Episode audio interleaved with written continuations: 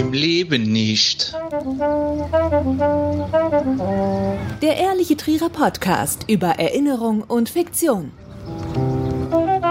Die jeder kennt. Herzlich willkommen zu einer neuen Ausgabe von Im Leben nicht. Das ist auch dein Podcast der Hoffnung in Krisenzeiten. Unser heutiger Gast ist ein Hoffnungsträger der Region. Auf seiner Kappe steht Chef. Man sieht ihn im Maggi-Würfel oder in der Fressbude und auch täglich auf Instagram, wo er ganz neue Wege im Marketing geht. Spezialisiert hat er sich auf das Trierer Nationalgericht und heute ist er unser Gesprächspartner. Hallo Flietenfranz, herzlich willkommen, Maximilian Laux. Danke, Christoph. Danke. Du bist viel unterwegs. Wo erreichen wir dich denn gerade und was steht heute auf der Speisekarte? Also zum Beispiel heute ist ja Wochenende, Samstag. Und ähm, Samstag haben wir einen extrem langen Tag immer vor uns. Ähm, wir starten um 12 Uhr bis 8 Uhr, ähm, die ganze Zeit äh, Takeaway. Und um 5 Uhr bis 8 Uhr liefern wir auch. Und ähm, auf der Speisekarte jetzt zu Corona-Zeiten haben wir drei Pakete. Wir haben verfolgen das absolute Scharfschützenkonzept. Wir machen drei Sachen, die machen wir verdammt gut. Mhm. Und äh, ja, die möchte ich auch ähm, in der bestmöglichen Qualität für Takeaway zu den Gästen äh, bekommen. Was ist das denn? Ja, wir haben einmal ähm, dies, also diese drei Pakete, Paket A, B, C, einmal Flieten, zehn Flieten, einmal Paket B ist der Flietenburger und Paket C ist der Pulled Pork Burger. Die Pakete werden mit Mutti's Dip ausgeliefert, das, der steht zur Wahl Knobi oder Schaf und ähm, Speck-Zwiebelbrötchen, die wir hier selbst machen. Und äh, ich hasse Backen, aber die machen wir trotzdem mit Liebe. und ähm, ein Stückchen Liebe, Grundstück. Großartig, ich krieg schon beim Zuhören kriege ich schon Hunger. Max, lass uns mal zu dir kommen. Du bist gebürtiger Trierer, aber eben auch ein Mann von Welt. Ich kenne kaum jemanden, der schon so viel Zeit im Ausland verbracht hat. Erzähl doch mal, wo du schon überall gewesen bist und was du da so alles gemacht hast. Es gibt ein Foto von mir beim ersten Schultag ähm, also das erste Schultag-Foto äh, äh, und da habe ich einen Pulli an und da steht doch wirklich, das ist kein Witz, auf dem Foto World Traveler drauf. Hammer. Am ersten Schultag. ja.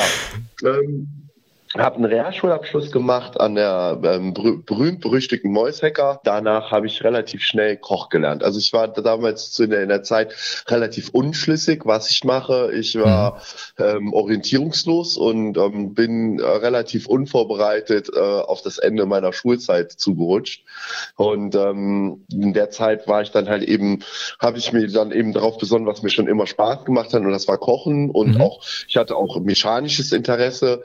Ähm, aber ähm, ich hatte ein Praktikum in der Werkstatt gemacht, das hat nicht so richtig gefruchtet. Die Liebe zum Automobil kam später und das ist auch gut, weil ich das als Hobby verfolge. Und äh, die, das Kochen wurde dann halt eben herausgestochen und dann hat der Max äh, 16 Jahren in der Bagatelle in Trier zu erlauben mhm. angefangen. Äh, äh, klassisch französische Küche zu lernen. Ja. Du warst im Ausland gewesen. Was hast du da für Länder bereist? Du hast ja auch irgendwie zeitweise richtig lange Touren gemacht auch. Ja, und dann ging das natürlich los. Ähm, nach der Ausbildung war ähm, äh, Australien, was jetzt natürlich äh, Pflicht ist, in Australien gewesen zu sein, war damals noch nicht so das Work and Travel. Da gab es noch Visa-Beschränkungen damals und so. Aber ähm, das wurde halt eben mal ins Gespräch gefasst. Ich weiß gar nicht mehr, wie wir da drauf kamen. Jedenfalls war das relativ schnell eine Entscheidung, ähm, dahin zu gehen, weil ich auch eine Agentur gefunden hatte, die explizit deutsche Köche nach Australien vermittelt hat. Und da, da ich relativ jung war und mir auch die Erfahrung gefehlt hätte, heute würde ich es nicht nochmal machen, ähm, äh, habe ich eben mit dieser Agentur am Anfang zusammengearbeitet, die ähm, dann relativ schnell, also, also direkt von Anfang an einen Job für mich hatte und dann bin ich dann halt eben in Australien gelandet. Und dort bin ich anderthalb Jahre verblieben und habe immer gearbeitet und äh, nebenbei wirklich das Leben genossen. Also es war eine wunderschöne Zeit und natürlich das Gute war, weil ich immer äh, vermittelt wurde, wurde ich auch in wirklich äh, Regionen vermittelt, die waren touristisch uninteressant, aber ich war halt eben der einzige Deutsche und habe eben auch sehr gut Englisch dadurch gelernt. Mhm. Ja, und äh, das war eine sehr wichtige äh, Sache, die ich in Australien gele also gelernt habe, Englisch und vor allen Dingen auch sich in fremden Ländern zu orientieren, ja, selbstständig zu sein, zu wissen, worauf es ankommt. Und äh, dann, als Australien vorbei war, ging es dann weiter. Ich ähm, kam wieder zurück nach Hause und da war relativ schnell klar, ich will nicht mehr so in der Küche arbeiten als Koch und ähm, äh, ich will mich weiterentwickeln und ich mhm. habe auch das Zeug dazu und dann stand halt eben an, nach Bernkastel-Kues an die wunderschöne Mosel zu ziehen und dort mhm. ähm, den Hotelbetriebswirt zu machen, den staatlich geprüften in Vollzeit, zwei Jahre und ähm, ja, das bin ich dann relativ schnell angegangen und habe eine wund beste Zeit ever, wenn man sich vorstellt, wenn man arbeitet und sagt, oh, könnte ich doch mal studieren. Und in dem Fall war es so. Ich hatte eine, Le eine Arbeitslehre gemacht, ich habe anderthalb Jahre Vollzeit in Australien gearbeitet und dann auf einmal wieder Student zu sein, ich kann es dir sagen. Dann kam aber wieder das Fernweh und du bist äh, oh, wieder ins ja. Ausland gegangen. Ja, und natürlich, dann äh, Blut geleckt, dann ging es los. Und zwar nach dem Studium wo, ähm, war mir in dem Studium habe ich also die Zeit rückblicken, wo ich mich am intensivsten entwickelt habe, war definitiv in der Zeit des Studiums. Ähm, mhm. Also nach rückblickend jetzt, das ist jetzt zehn Jahre her, da habe ich den größten Sprung gemacht. Also da wurde ich äh, erwachsen, habe mich äh, ähm, ja umgeguckt, äh, konnte äh, das mit Zahlen anfangen, habe ja auch viel gelernt in dem Studium mhm. und ähm, habe die auch die Liebe zum Schrauben entdeckt. Also da war der erste Oldtimer stand an Ella Caramba Incontinencia, ein Triumph Spitfire. Inkontinenzia, hat er irgendwie Öl oder Wasser verloren? Oder? Ja, natürlich. Also ganz getreu nach dem Motto, ist kein Öl drunter, ist kein Öl mehr drin. Ja.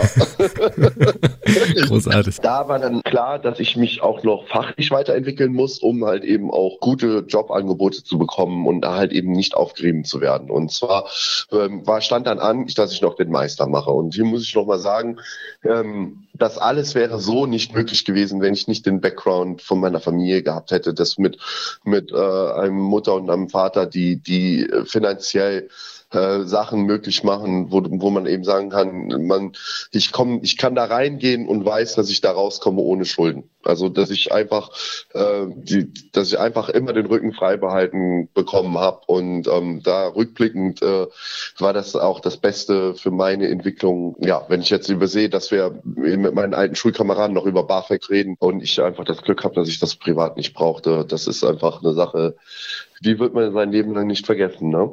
Ja, kann man auf jeden Fall dankbar sein. Grüße an dieser Stelle an deine Familie, die auch meine Familie ist. Also da ja. freue ich mich auch. Ja, und ähm, wie gesagt, äh, die Studienzeit vorbei. Ich habe mich für den Meister angemeldet und hatte ein halbes Jahr Pause über den Winter. Und ähm, da kam ein Anruf aus Brasilien. Ich sitze hier gerade in einer Posada. Äh, die brauchen einen Koch. Hast du nicht Lust für die Sommer, für die Wintersaison? Also äh, unsere Wintersaison ist in, in der Südhalbkugel ja natürlich die Sommer. Mhm. Und äh, Brasilien gerade, äh, ich kitesurfe hier. Das war damals ganz neu. Ich war ja schon immer wasserverrückt, habe auch äh, war ja sehr aktiv im, im, im Wasserskiverein äh, unterwegs, auch auf Wettkämpfen ja, da war halt eben klar, geil, Kitesurfen, ne? Brasilien, ein bisschen kochen und ja, schönes Leben haben. Ja, und dann bin ich äh, nach Brasilien gekommen und da habe ich die Liebe zum Kitesurfen entdeckt. Und das ist halt eben, was im Moment auch jetzt noch, ähm, auch jetzt noch immer noch auf der, auf der, also was mich antreibt, äh, persönlich jetzt, dass ich sage, ich will mir Zeit frei machen, um wieder zurück nach Brasilien zu gehen, um da halt eben zu leben oder halt erstmal Zeit zu verbringen und dann im weiteren Schritt auch eventuell vielleicht eine längere Zeit äh, Zeit zu verbringen, wenn Frieden Franz es vielleicht aushält, ich weiß es ja nicht. Das waren drei Monate in Brasilien. Nee, nein, stimmt nicht. Äh, das waren fast sechs Monate, ja. Fast, mhm. Ich bin fast direkt nach Rostock geflogen, ja. Und ähm, unheimlich tolle Zeit, unheimlich wild. Ich habe verschiedenen Posadas gearbeitet. Die Leute fahren dahin, um Party zu machen, um Urlaub zu machen. Es sind Kitesurfer, sind, sind alles Leute, die ein gewisses Einkommen haben mhm. und äh, im, mit den beiden Beinen im Füßen stehen. Dann das kannst du diesen Sport dir gar nicht leisten. Also es ist ein sehr, leider Gottes, äh, teurer Sport. Die Segel, also die Kites und die, die Surfbretts und so. Das ähm, gibt aber auch eine gewisse Klientel her. Und ähm, ja, und das war halt eben auch äh, Freunde oder auch äh, Geschäftspartner, mit denen ich heute jetzt mit Friedenfranz was zu tun habe, dort kennengelernt. Ja. Das ist spannend. Ja, danach in, in, nach Rostock gefahren, ähm, habe dort meinen Meister gemacht in einem Intensivkurs, das ging ein halbes Jahr. Und das war dann ähm, Juni, Juli, als ich da rauskam. Da sollte ich als Küchenleitung auf ein AIDA-Schiff gehen. Also ich hatte mich in Rostock da beworben, weil AIDA mhm. sitzt ja da und hatte mir dann im Offizierskurs also es gibt Marine, also es gibt einmal ein Sicherheitszertifikat, was jeder machen muss. Und da ich mhm. da eben in einer gehobenen äh, Position in dem Hotel war, musste ich noch so eine äh, Art Offizierskurs, Weiterbildung machen, äh, um diesen, um diesen Semi-Rang da zu. Äh, und da habe ich mir die Achillessehne gerissen. Oh. Ja, bei diesem Kurs. Ja, was aber im Nachhinein eine sehr schwere Verletzung war, was aber auch eine eine Möglichkeit geboten hatte, weil ich habe diesen Job nicht wahrgenommen und bin mit einer total lustigen Bewerbung bei Ikea untergekommen. Und der erste Satz der Bewerbung war, ich weiß, dass ich keine Chance habe, aber ich probiere es trotzdem. Beste Voraussetzung. Welches Ikea war das? Allgemein ja. Ikea Deutschland oder ein bestimmtes Ikea? Das war Ikea Deutschland. Das war die Ikea Deutschland. Äh, ich glaube, wir hatten GmbH und Co. KG oder so die sogenannte SU, Support Unit. Mhm. Die, die, und, ähm, die, es ist ein Franchise, was aber nicht als ähm, äh, von oben herab, sondern die Stores sind eigentlich eigenständige Franchise, die dann an IKEA Schweden gehen. Und die Support Unit ist eigenständig. Und ähm, es gibt auch einen Deutschlandchef aber das ist sehr individuell aufgesetzt bei IKEA, nicht so wie ähm, äh, also, McDonalds zum Beispiel. Äh, schwer, ja, anders wie McDonalds. Also sie hatten mehr Freiheiten in ihrem System, was natürlich auch äh, manchmal äh, unheimlich viel Gesprächsaufwand be bedeutet, wenn du mit den Stores redest, weil sie eigenständig sind aber auch wiederum sicherstellt, dass wenn was schief läuft in EDV oder äh, in IT, Entschuldigung, ähm, in IT schief läuft, dass die Stores zum Beispiel, wenn das System auf einmal sagt, äh, der Burger kostet jetzt überall 0 Euro, ja, mhm. weil irgendein Programmierungsfehler passiert ist, dann können die Stores konnten das einzeln ähm, den Preis äh, selbst bestimmen und ähm, ja, das ist eins der Vorteile gewesen und ähm, dass sie sehr eigenständig agieren können. Das wollte der Kunde von Ikea so. Und was ist dann passiert? Hast du die Stelle bekommen? Ja, also es war, ich wurde geladen. Es war eines der interessantesten Vorstellungsgespräche, das ich jemals hatte. Es war total mhm. cool. Ähm, ich habe mich mit der damaligen IKEA-Chefin für IKEA Food super verstanden. Und ähm, ja, mir hat natürlich in dieser Position äh, etwas, ein bisschen was an Erfahrung gefehlt, was ich natürlich versprochen habe, durch Fleiß und Lernbereitschaft, äh, also Willigkeit bereitzustellen. Qualifiziert war ich auf jeden Fall, aber äh, ja, man muss halt eben in so einem System im Nachhinein rückblickend sich von unten nach oben arbeiten, allein um zu sehen, wie die Abläufe sind, weil sie sind schon so speziell, dass du äh, in so einer Managementposition eigentlich erstmal ein Jahr das ganze System erstmal verstehen musst, bis du mhm. dann sagen kannst, äh, ich kann da drin arbeiten. Das habe ich dann ein Jahr gemacht und nach einem Jahr hieß es, äh, pass mal auf, da ist Österreich, geh doch mal dahin bitte und bau das auf. Die haben diese Position nicht und bau das bitte auf. Okay. Dann bin ich in Österreich gelandet, in Wien. ja. Und ähm, da war ich dann auf einmal von Frankfurt nach, äh, also ein Jahr in Frankfurt, also in Wiesbaden gewohnt, bin ich dann nach Wien gezogen und äh, da haben eine wundervolle Zeit angefangen. Also rückblickend Wien, die schönste Stadt ever, super Lebensqualität. Es ist nicht umsonst die beste Stadt. Also es war atemberaubend. Also es hat mir sehr, sehr gut gefallen. Die haben ihren Öffis im Griff. Das ist nicht wie hier, ähm, da wo, wo es großen Mangel gibt und äh, die Versorgung einfach nicht gesehen wird. Die sagen ganz offiziell, wir machen es den Autofahrern schwer, aber ihr kommt von einem Punkt in Wien zum anderen in 45 Minuten mit den Öffis. Immerhin. Und, 45 ähm, Minuten für eine Großstadt. Halt eben, ja, Wien wurde nach dem Krieg, äh, nach den Bomben und, ähm, relativ getreu wieder aufgebaut. Und da ist kein Platz für Autos. Die haben, das ist kein Platz. Da, da gibt es keine Tiefgaragen. Die haben alle Altbestände. Da können die keine ja, die sind alle geschützt. Äh, da, ne, da kannst du äh, nicht sagen, ich baue da jetzt eine Tiefgarage rein. Also kosteneffizient. Ja. Ist ja fast so wie in Trier, wo du auch keine Tiefgaragen bauen kannst, weil du immer auf irgendwelche altertümlichen Römerbauten ja, oder triffst. Wenn sie bauen, aus Versehen irgendwelche römischen Dinger treffen, ja. Ja, und dann ging das mit Ikea langsam zu Ende. Ähm, das machen wir ja, also da gab es dann noch einige Stationen in der IKEA-Welt, aber da machen wir mal einen Riegel vor mhm. über diese Geschichte. Weil, äh, also ich bin dann in Wien geblieben und habe dann letztendlich entschieden, die IKEA-Welt zu verlassen. Da bin ich ausgestiegen mit ähm, sehr guten finanziellen Mitteln und habe gesagt, ich habe sehr gute finanzielle Mittel. Ich hatte auch noch einen Ausstiegsdeal mit IKEA, der auch noch zeitlich ähm, gebunden war und habe dann eben äh, gesagt, fuck it, ich verkaufe alles, was ich habe und reise um die Welt. Lieber Max, ich habe kürzlich ein Interview mit dir gehört. Äh, da war von Einreiseverboten die Rede, dass du einige Staaten gar nicht mehr bereisen darfst. Ja, also Australien war ich ähm, anderthalb Jahre. Äh, das Visum war ein Jahr gültig. ja. Vietnam, das Visum war drei Monate. Ich war drei Monate und acht Tage da. Ja, mit Brasilien stehe ich immer so ein bisschen auf Kriegsfuß, aber äh, da kann man alles mit Geld regeln. Gut zu wissen. Ja. Also während andere Leute sich eine Weltkarte kaufen und äh, die Länder ankreuzen oder einen Pin reinhauen, wo sie schon gewesen sind, kannst du dir schon schwarze Pins besorgen, wo du nicht mehr rein darfst. Die Pins mit den besonderen Geschichten, das sind eher die, die, die richtig cool sind. Also es ist, es passieren überall einfach unbeschreibliche Geschichten. Also das ist unvorstellbar. Das erste Känguru, was ich in Australien gesehen habe, habe ich überfahren. Das erste freilebende Känguru in Australien habe ich überfahren. Was ich gesehen habe. Ja. Hast du es wenigstens noch gerettet? Während des Fahrens habe ich noch das Känguru gezeigt. Guck mal, da ist ein Känguru, mein erstes Känguru. Was macht das Känguru da? Das Känguru, das Känguru. Und dann habe ich gebremst und dann war es schon zu spät. Ja. Nein.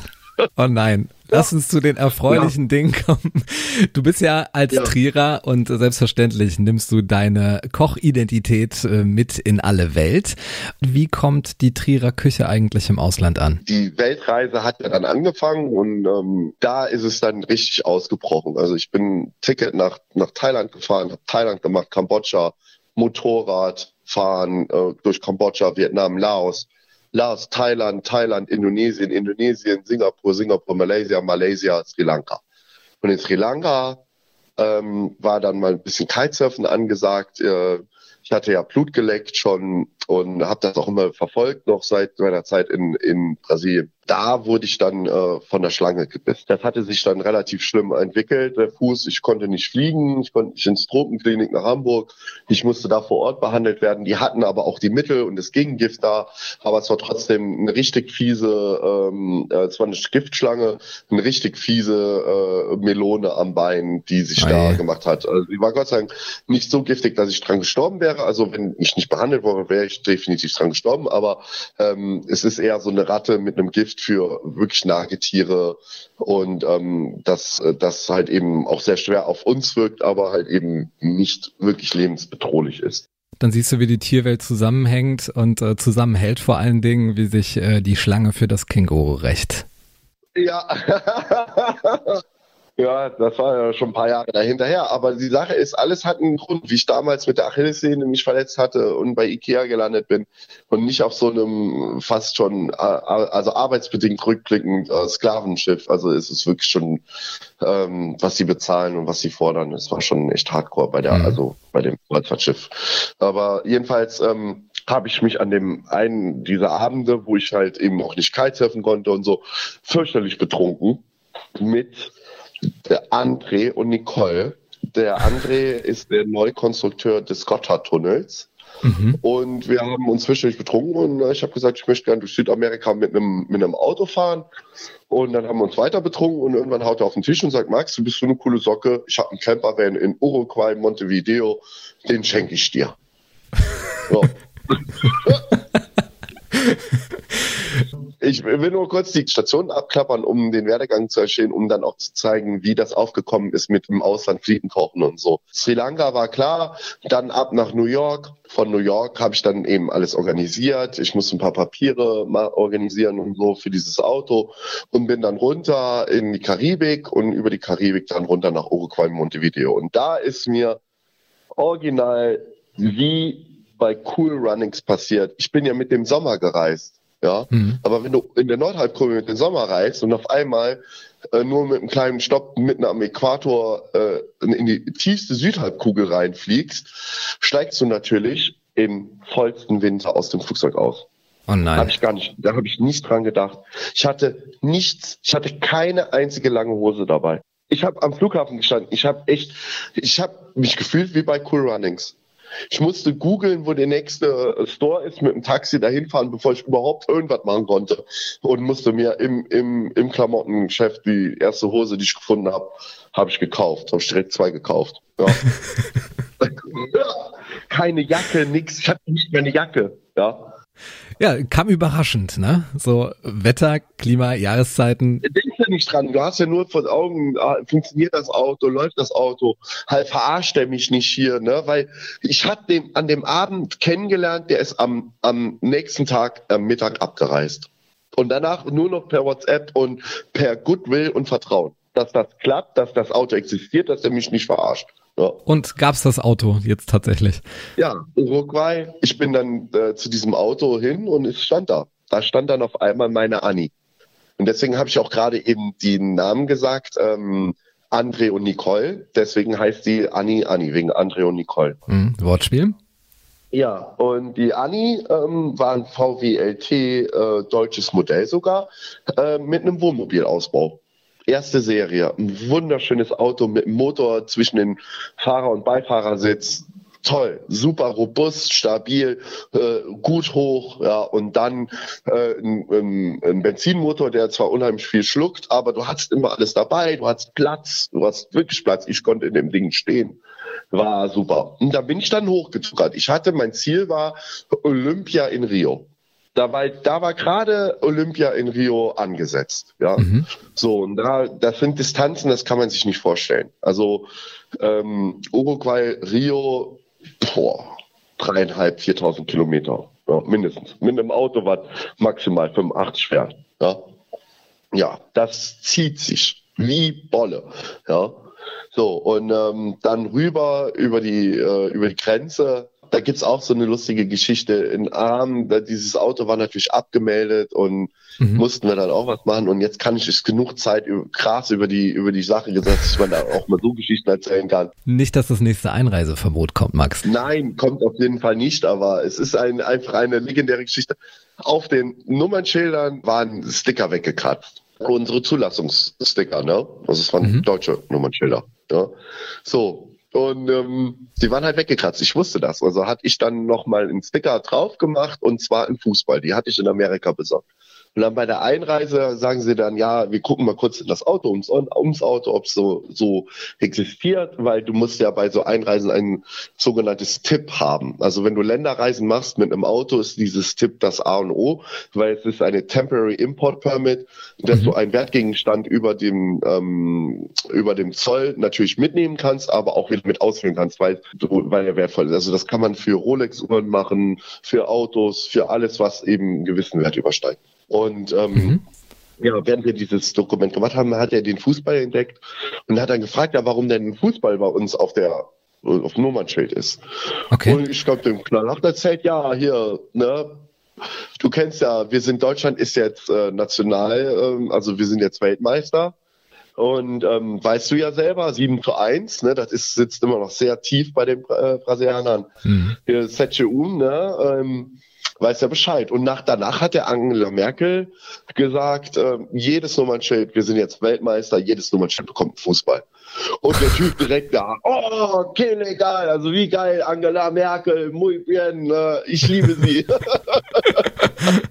ja, im Nachhinein tut mir jetzt jeder andere Deutsche leid, der mir wirklich im deutschen Auto drüber fährt und keinen Fußball auf dem Nummernschild hat, weil der Typ wird sich definitiv an die Geschichte erinnern. Ja. Und, ja. Grüße an dieser Stelle an diesen Typen. Ich war dann äh, in Olympia in Rio, um mal zeitlich eine, eine Orientierung zu geben. Ähm, das war auch super cool. Wir waren am Deutschen Haus und wir waren Zuckerhut gucken, haben Caipirinha getrunken, waren in der Copacabana, super schön. Aber es ist auch eine Großstadt und die ist natürlich auch nicht zu unterschätzen. Man spürt den Bad Vibe in diesen Stadt, wenn man das Mhm. Land vorher gesehen hat. Und dann ging es im Wohnmobil hoch an die Nordostküste, wo ich immer Kitesurfe. Da bin ich dann auch nochmal sechs, sieben Monate geblieben und habe die Kitesurf-Saison mitgemacht. Äh, auch wieder in der Posada, wo ich äh, dann vor fast zehn Jahren dann wieder war und bin danach dann mit dem Wohnmobil weitergereist ähm, durch den Amazonas mit der Fähre nach Manaus. Also richtig mit auf der Fähre, da gibt's keine Straßen. Ne? Also Mhm. du stehst so neun Tage auf der Fähre und jeden Tag gibt es Hähnchen, Bohnen, Reis. That's it. Classics. Ja. Und dann kam die Erinnerung an Trier. Es, es hat noch ein bisschen gedauert. Also nach Manaus kam noch ein kurzer Abstecher nach Venezuela und dann raus aus der Venezuela wieder nach Manaus. Und da weiß ich von Manaus auf dem Weg nach Peru auf der Fähre kam der Klick und hat gesagt, pass auf, ähm, ich habe ein bisschen das Ziel verloren. Ich muss wieder nach Hause. Ich muss mal wieder den Reset-Knopf drücken und auch wieder Ziele zu setzen. Und da ist mir erst bewusst geworden, wie wichtig es ist, im Leben Ziele zu setzen Hm. und ganz wichtig, die auch offen zu kommunizieren. Dass du anderen Leuten das erzählst, was du vorhast, dass du dich auch selbst in eine Verpflichtung nimmst, dass du es anderen Leuten wirklich kommuniziert hast, dass du quasi das auch irgendwo beweisen musst. Ne? Ja, macht dich auch glaubwürdig Und- dann. Ja, ja, also ich kenne nicht sehr viele Leute, die mir schon mal ihre Ziele gesagt haben. Also ich habe zum Beispiel im Moment das Ziel, ähm, persönlich äh, war, also habe ich immer gesagt, also es, es klingt zwar doof, aber es ist mal so eine, eine Richtlinie, ist mit 40 will ich zweimal Millionär gewesen sein. Ja? Und zwar einmal Zeitmillionär und einmal Geldmillionär. So, jetzt habe ich die Zeitmillionär habe ich vorgezogen, ja. Und jetzt äh, bin ich ja gerade dran, ähm, mit viel Anlauf äh, dahin zu kommen. Keine Ahnung, ob ich es pack, aber Ja, die erste Million ist die schwerste, Max, aber bist auf einem guten Weg. ja, ja, ja, das, ja, ja. Jedenfalls, äh, noch, um noch kurz die, die Ani-Geschichte mal wieder zum Abschluss, bin ich dann nach Hause gefahren und ähm, da wurde es dann interessant. Als ich nach Hause gefahren bin, bin ich in der Schweiz gelandet. Äh, mit einem Winterjob, ja, ähm, super, äh, ähm, super bezahlt, super Melzee-Frut, super Skigebiet mit der längsten Rodelbahn ever. Ich kann euch sagen, Schlitten fahren, wir machen es viel zu wenig. Es ist, macht so Spaß, wenn du eine lange Strecke hast. Toll. Also, ja, das ist wirklich, äh, war eine tolle Zeit. Und in dieser Alm, da kommt es jetzt zu der Beantwortung deiner vorherigen Frage. Wie die Trierer Küche im Ausland ankommt, ist ja schon wieder zehn Minuten her, seitdem wir sie gestellt haben. Ja, genau. Aber ich wollte dich dahin bringen, weil es hat alles, es kann, hat alles eine super chronologische Folge. Da, da war mir dann, äh, ja, wir hatten Schnitzel, Pommes, äh, Käse von die Raclette abends und, ne, und, ähm, Han, da habe ich gesagt, da ich dann falsch auf der Karte war und auch eben natürlich an meinem Umsatz gemessen wurde, habe ich gesagt, wir machen äh, Fliegen. Ja, was sind Fliegen? Erklärt, das ist ja leider Gottes, wenn du kein Urtrierer bist, ein, ein, ein Begriff, den kennen nicht viele. Da habe ich dann gesagt, okay, Fliegen, ja, du meinst der Flügli. Da hatten wir dann Trierer Fliegen, aka Flügli, Gemsi-Flügli auf der Karte. ja.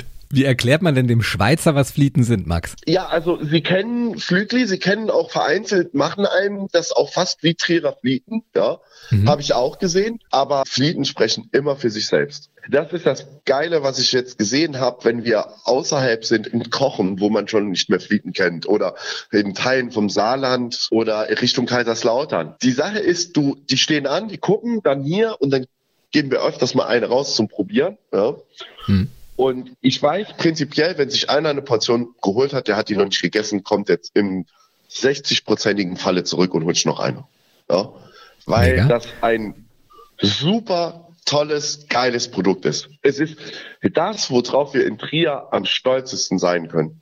Wirklich, meiner Meinung nach. Das ist sowas, wo, wo du Leuten, wenn du die machst, und die haben die noch nie gegessen, kannst du denen sagen, ich versichere dir, das ist was, was arschgeiles, was du kennenlernen wirst. Ja. Also, das ist bis jetzt, ich habe noch keinen, doch eine Person habe ich, ist mir in der ganzen Zeit seit dem ganzen Flietenfranz und wir haben, ich habe mega viele bedient, von Gesicht zu Gesicht, ja, habe ich eine Person in Baumholder kennengelernt, der hat uns da ja dann bezichtigt, wir würden da so übersalzen, das wäre ungenießbar und äh, ja, das war ja halt ein sensibler Gaumen, aber es, gibt nicht viele davon, ja. Und da lief das wie Bolle. Wir mussten eine neue Fritteuse kaufen, weil wir mit dem Frittieren nicht mehr hinterherkamen. Und nach einem Monat haben wir mehr Flügel verkauft als Schnitzelpommes. Auf einer Skihütte. Ja. Das ist krass. Sind also die Flieten nicht nur im Trierer Raum geflügeltes Wort geworden, sondern auch in der Schweiz? Ja, also es war, wir haben uns so einen, einen, einen guten Namen damit gemacht. Und dann war die Saison zu Ende. Ich wurde gefragt, ob ich die Sommersaison machen möchte, aber die ist sehr Sommersaison ohne Skifahren, nur in den Bergen, ohne, ohne Zufahrt und so, das war nicht so meine Sache. Und da bin ich dann weg und bin nach Norwegen, ans Nordkap für die mhm. Sommersaison. Wirklich am Nordkap, original am Nordkap gearbeitet. Ja. Und da bin ich dann mit meinem Campermobil, den ich mir dann in Deutschland geleistet hatte, habe ich mir hier noch den Willi gekauft. Ja. Und ähm, bin dann da hochgefahren und habe dann da in meinem Campermobil gearbeitet und gewohnt und äh, genau einen Monat lang, bis ich gemerkt habe, dass die mich doch sehr verarscht haben. Inwiefern? Ja, weil was abgesprochen war, wie die Arbeitszeiten abgesprochen waren, was wir machen wollten, was ja ging ja alles nur per Telefon. Du kannst ja nicht einfach mal einfliegen und sagen, ne, also das ist ja wirklich am Arsch der Welt. Ja. Mhm. Das war so denen ihre Masche. Weil du warst so am Arsch der Welt, dass du gesagt hast, okay, weil du hast gut verdient. Du hast richtig gut da verdient, ne? Also Norwegen oben da in der Finnmark-Area, da kriegst du noch Steuererleichterungen und so, weil das Leben so karg ist. Und unfassbar, aber. Wird es überhaupt hell eigentlich in der Gegend oder was in der Jahreszeit Nein, da? Das war ja im Sommer, die Sonne ist nicht mehr untergegangen. Ach. Mhm. Mhm. Das bedeutet, ich kann es mir gerade schlecht vorstellen, das bedeutet, es ist die ganze Zeit hell da, auch in der Nacht. Ja, Polarsommer. Die Sonne küsst manchmal nur noch das Meer und dann im, im richtigen Polarsommer äh, macht die so kleine S-Kurven oben am Himmel. Wie kriegt man da so einen richtigen Biorhythmus hin, dass man auch weiß, was man, wenn man zu Bett gehen soll? Ich habe es erschreckend gut hingekriegt. Aber ich hatte auch den Wohnwagen, wo ich alles zumachen konnte. Also es ist echt lustig. Du gehst Sternhage voll um zwei Uhr nachts ins Bett und die Sonne scheint. Wobei der Alkohol in Norwegen ja nicht gerade billig ist. Ja, ich habe ja äh, so Geheimschießfächer im, im Video. Okay, keine Details, sonst kommt das nächste Einreiseverbot. Wann ging es wieder zurück nach Trier, Max? Es ging wieder zurück nach Norwegen, durch Norwegen durch und da habe ich diese ganze Scenic-Routen gemacht, weil, wovon ja viele Leute träumen. Ich fand's scheiße weil alles im Leben hat einen Preis. Und ein Urlaub hat auch einen Preis. Und klar, du bist in einem Land, was szenisch sehr schön ist, aber deine Lebenshaltungskosten ist ein Preis, der Sprit ist ein Preis. Und das alles zu sehen, um dann auch wirklich einen Urlaub zu genießen, für mich persönlich, wo ich sage, das heißt eine super Preis-Leistung, mhm. weil man dazu sagen muss, ich bin der brasilianische Typ, ich will Strand, ich will Sommer, ich will mehr haben. Ich, äh, mich hat das jetzt preislich, war das, äh, das war unheimlich viel Geld was ich ausgegeben habe, weil ich da durch Norwegen zurück bin. Hm. Und auf dem Rückweg habe ich halt eben E-Mails, Facebook, die ganze Welt ist vernetzt, einen äh, Golfkurs gefunden, die händeringend einen Koch gesucht haben in der Nähe von Kopenhagen, in Nestvedt in Dänemark. Und dann bin ich dann wieder zurückgetuckert nach Dänemark auf diesen mhm. Golfkurs und habe da noch zwei, drei Monate geholfen zu kochen und habe da auch sehr gut verdient, weil es Saisonarbeit war und elitärer Golfkurs, die hatten auf jeden Fall genug Geld. Und da war dann quasi die Deutschland-Europareise vorbei. Mhm. Da gab es leider keine Fliegen. Also in Norwegen und in, ja, da habe ich aber, ich habe es allen gezeigt. Also immer da waren, haben wir immer bestellt, mal ein Kilo zwei, drei Kilo Hähnchenflügel, dann habe ich die frittiert und ähm, habe dann eben da wunderschöne Fliegen gemacht. Und die haben das auch alle sehr toll gefunden, aber es war halt eben nicht so das richtige Publikum teilweise. Okay. Und dann ging es zurück nach Trier und da, da war noch der Plan, also in der Zeit, in der Zeit in Dänemark weiß ich, äh, kann ich mich, weiß ich, dass ich schon saß. Also es gibt leider keinen genauen Punkt, wo ich sagen kann, jetzt das neue Projekt, über das wir sprechen. Hm. Friedenfranz fängt jetzt quasi an. Ich weiß, dass er irgendwo in die Zeit rum um Dänemark, Norwegen geboren wurde. Ja, so die Idee. Ähm, die Idee wurde geboren, der Name kam relativ zügig hinterher. Also weil ähm, ich heiße Maximilian Franz Xaver Laux, mhm. ja, und deswegen bin ich auch der Flietenfranz, ja, aber halt eben nicht ähm, mit meinem Zweitnamen. Und ähm, dann dieser Name kam dann auch relativ äh, schnell dazu. Und dann ging es los mit Logo, mit Businessplan, mit den ersten Ideen, wie wollen wir es machen? Wird es ein Restaurant, wird es ein Imbiss, wird es ein, ein Foodtruck? Und da kam auch schon die Idee des Foodtrucks eben relativ schnell auf, äh, weil ich äh, es liebe, eigenständig zu sein. Also, mhm. in die, also sogar independent mit meiner Location, mit meiner Wahl, dass ich selber reagieren kann. Nichtsdestotrotz hatte ich mir das Versprechen gegeben, dass also die, das Vorarbeiten war ähm, gedacht eigentlich in der Schweiz und in Norwegen, um Geld zu verdienen, um weiterzureisen mit Anni, die ja geparkt in Peru war.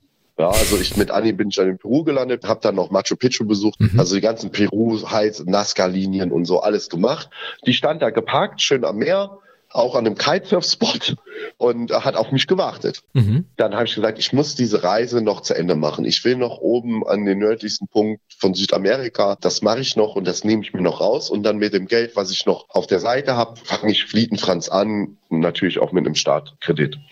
Mhm. Nach Dänemark ging es dann zurück zu Anni. Nach Peru habt ihr da ausgelöst, da war ein bisschen Papierarbeit und ja, und dann sind, bin ich in Peru nach Ecuador getuckert und durch Ecuador durch.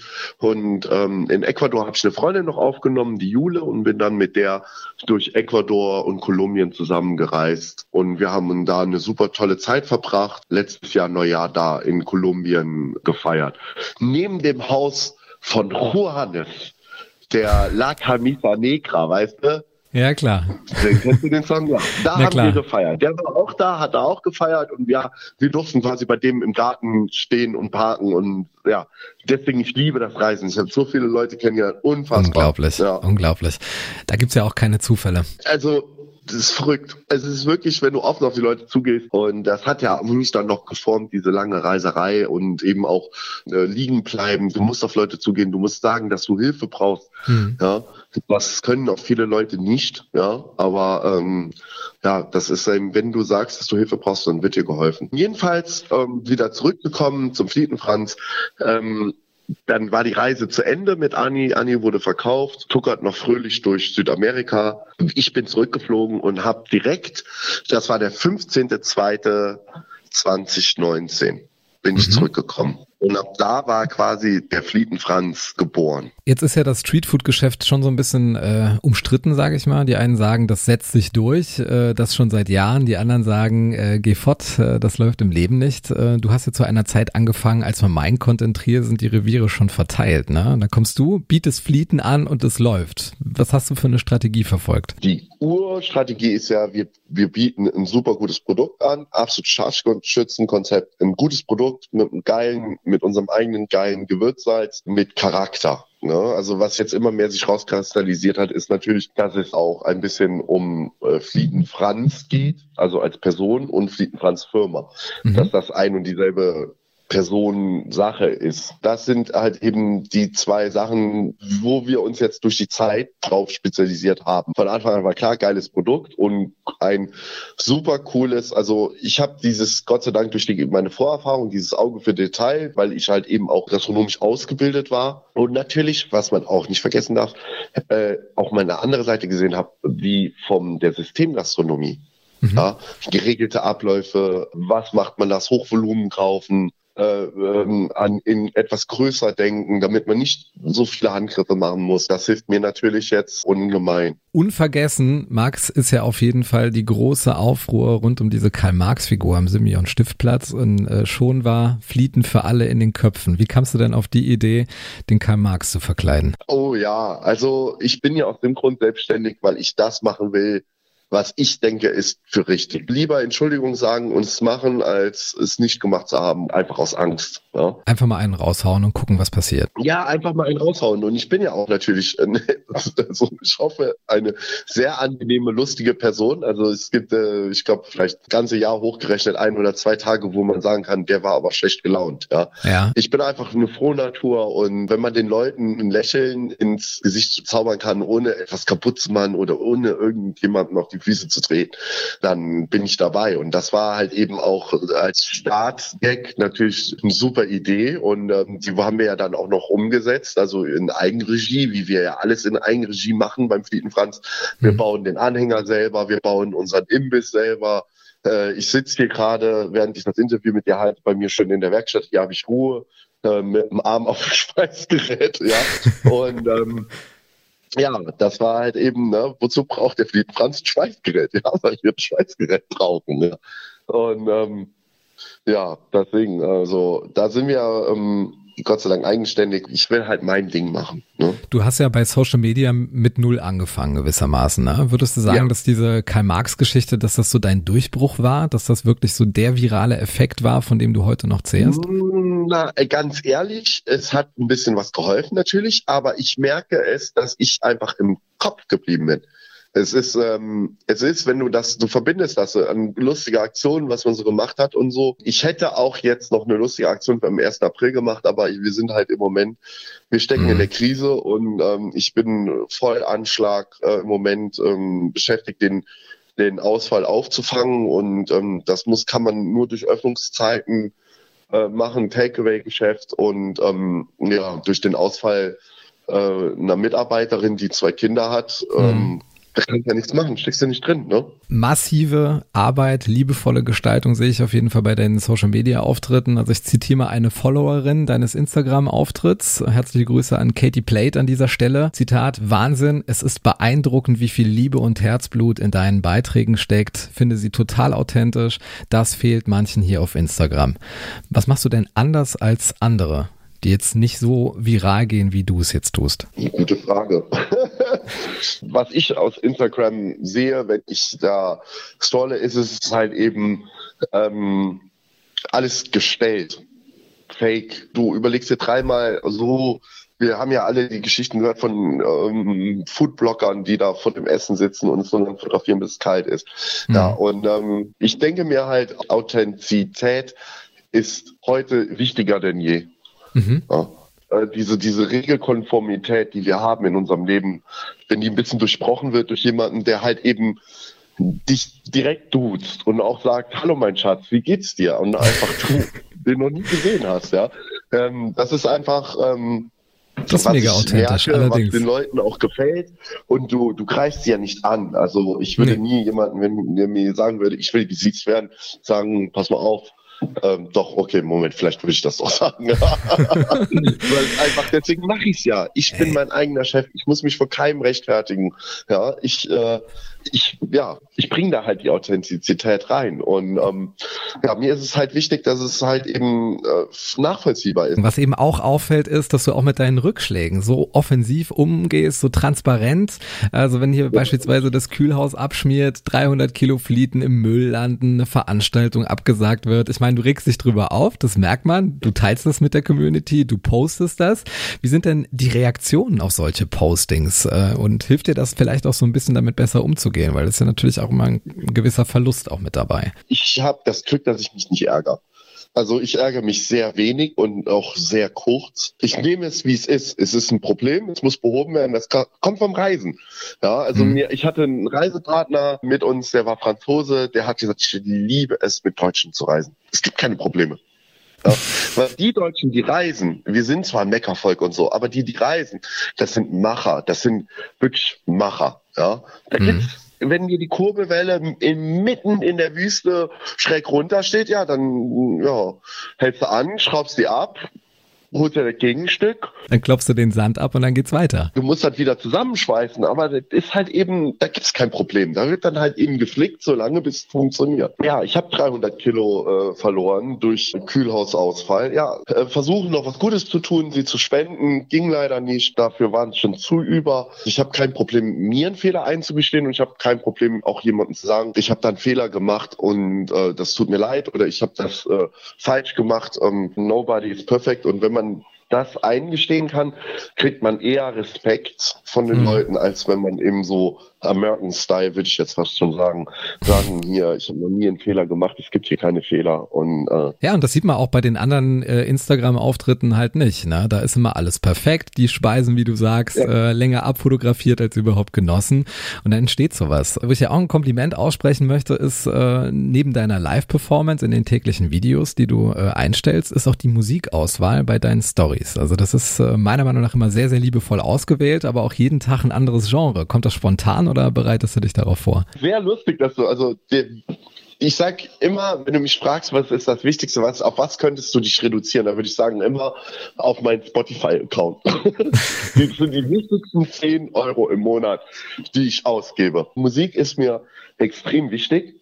Ich höre mhm. unheimlich viel Songs. Äh, das ist ähm, ja, es gibt äh, sehr sehr viele, die mich darauf ansprechen, auch lustigerweise mit den Stories und mhm. halt eben auch immer sagen, ey, deine Stories einfach wegen der Musik. Also ich habe schon so viele ja aus deiner Story rausgeklaut. Unfassbar, ja. Also ich klicke auch immer nach links, um die Lieder halt nochmal zu hören. Du kannst ja bei Instagram irgendwie nur 15 Sekunden spielen, aber diese 15 Sekunden sind's dann, dass man sich das nochmal separat anhört. Ja, ja. Und das ist, ähm, ja, ich höre halt eben, Musik ist wirklich das Wichtigste im Moment, äh, ja, neben dem Fliegenfranz. Also es war schon immer das Wichtigste und jetzt ist halt eben noch der Fliegenfranz dazugekommen. Ne?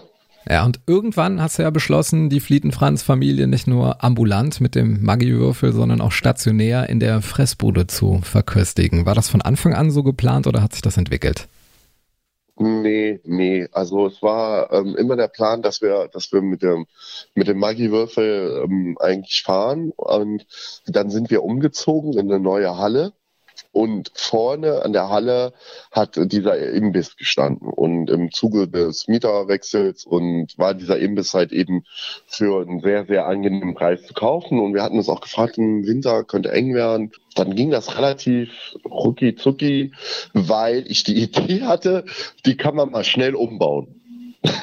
Man hat's gesehen auf Instagram, wie schnell das ging. Ja, ja, es war dann eben von, äh, machen wir das jetzt so und das lassen wir dann und dann machen wir, verdienen wir mal Geld zu.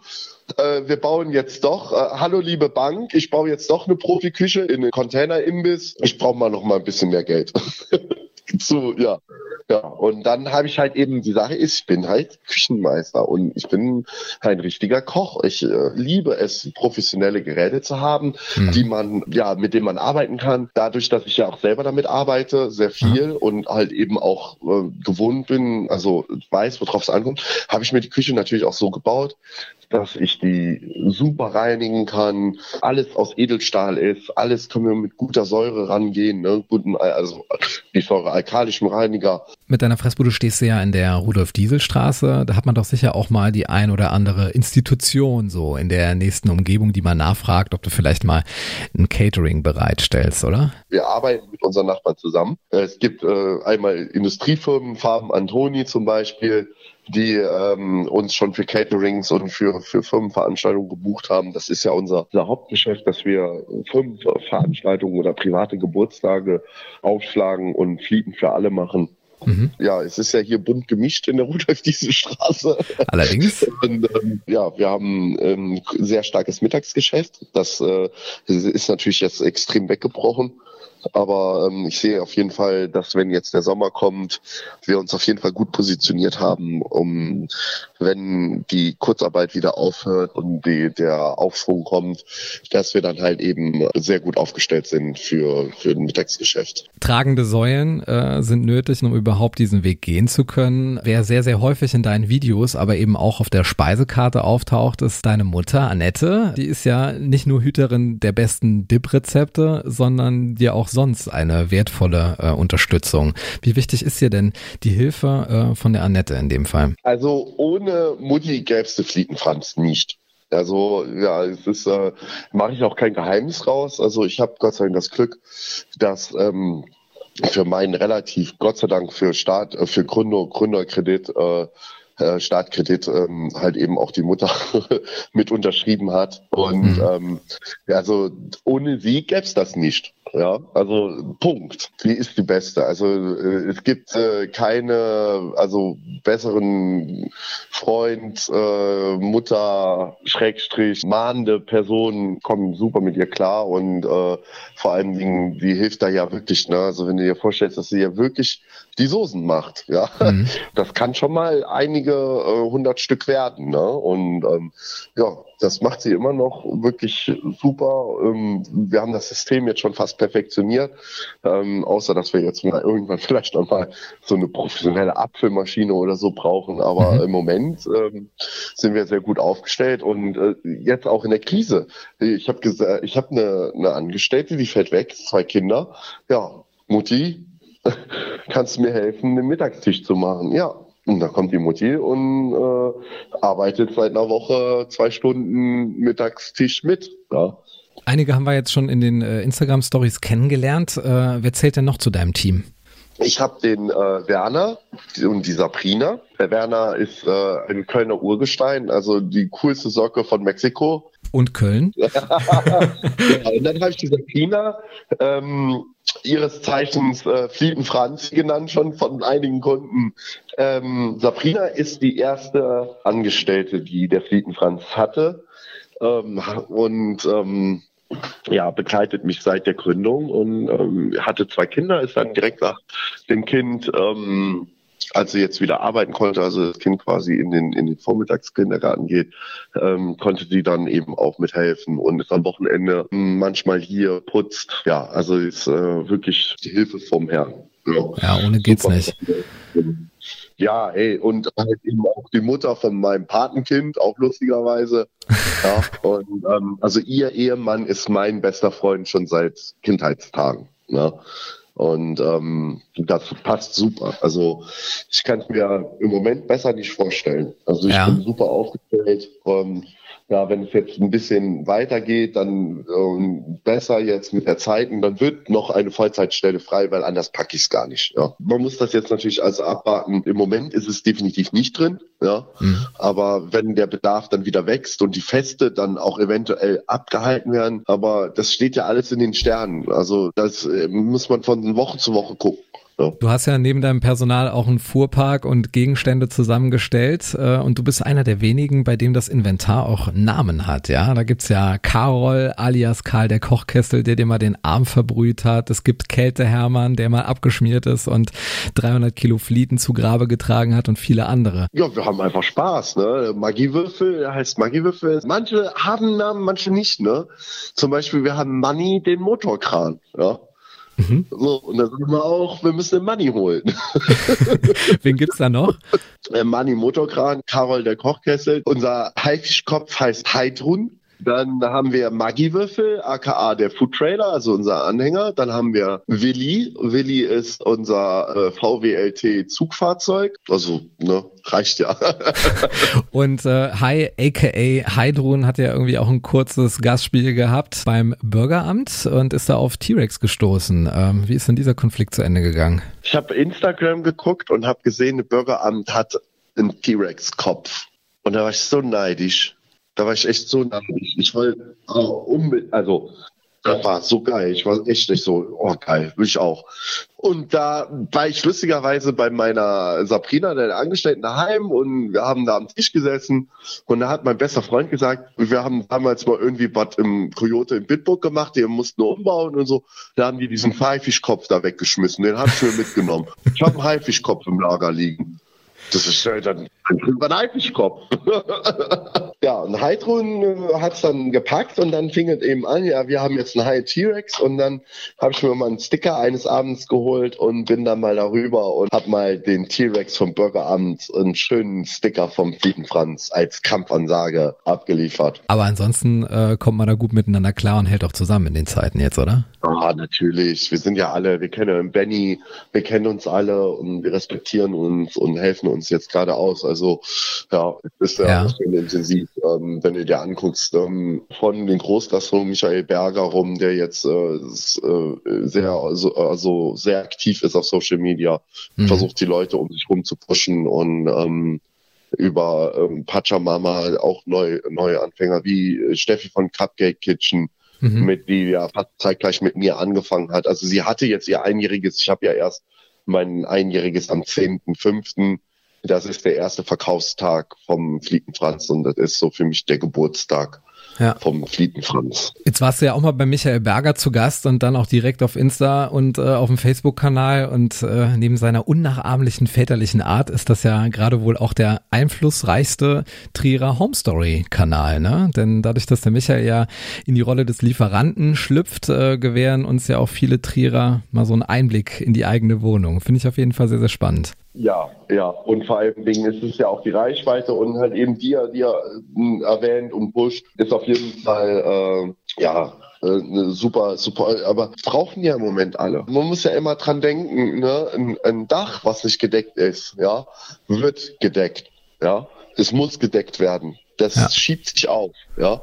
Aber jedes, jedes Getränk, was nicht verzehrt wird, wird nicht nachverzehrt.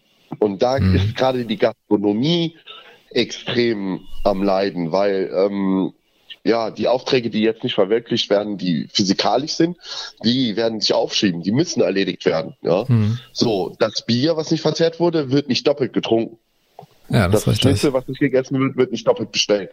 Und das sind, ist einfach verloren gegangener Umsatz. Bekommst du nicht mehr rein. Ja? Deswegen müssen wir uns jetzt so gut wie möglich selbst unterstützen. Also dieses Wochenende sind ja auch nochmal ähm, einige dazugekommen. Um Ecken hat aufgemacht, der Daddy hat aufgemacht. Ja, und äh, das sehe ich ja auch noch durch mein Engagement mit der mit der Website mit der Facebook-Webseite, mhm. die ich gegründet habe mit dem Lieferservice. Ähm, ja. Das ist halt eben äh, ja nur zur Unterstützung jetzt da in der Krise. Wie ist denn da die Resonanz eigentlich jetzt bei den Trierer Lieferdiensten? Wie kommt dieser Service, Lieferservice Trier Umgebung, wie kommt das beim Publikum an? Also wir haben äh, sehr hohe Wachstumszahlen. Es ist auf jeden Fall ähm, ja, also es ist dafür, dass ich sie vor zweieinhalb Wochen gegründet habe, ähm, schon sehr gut. Ähm, sie wird aber auch extrem gut gepflegt. Man darf mir den Credit geben dafür, dass ich diese Gruppe gegründet habe und die Idee hatte. Mhm. Ähm, aber dass die Gruppe jetzt so gut sich entwickelt und so gut gepflegt wird, das liegt alles an äh, Gunnar. Ja. Den, ähm, äh, ich habe um Hilfe gefragt. Ja, ähm, ganz offen in den Trier Hilfgruppen und in verschiedenen anderen Gruppen, dass ich das gerne aufbauen möchte und dabei Hilfe bräuchte. Stell Gunnar mal vor für diejenigen, die ihn nicht kennen. Gunnar hat mir eine Fressbudenkappe, Chef, Chefsbudenchefkappe mhm. vorbeigebracht, äh, diese berühmte Kappe und ja. als Geschenk. Meine Frau hatte die für mich angefertigt und ähm, ja, also echt ein toller Typ und äh, ich wusste aber nicht, was er persönlich macht, dass er, er, er arbeitet viel mit der IT und äh, also es ist unfassbar, wie viel Arbeit und Liebe er da reinsteckt. Ja, und ähm, ja, das ist natürlich ähm, auch ein riesen, riesen die jetzt natürlich auch extrem hilft, um eben aufmerksam auf sich zu machen. Ne? Apropos sich gegenseitig helfen. 2019 war ja jetzt nicht nur die Geburtsstunde vom Flietenfranz, sondern musikalisch gab es in Trier ja auch was Neues mit äh, Franco Piccolini, Luigi Ferrari und äh, Yuppie Faradenza.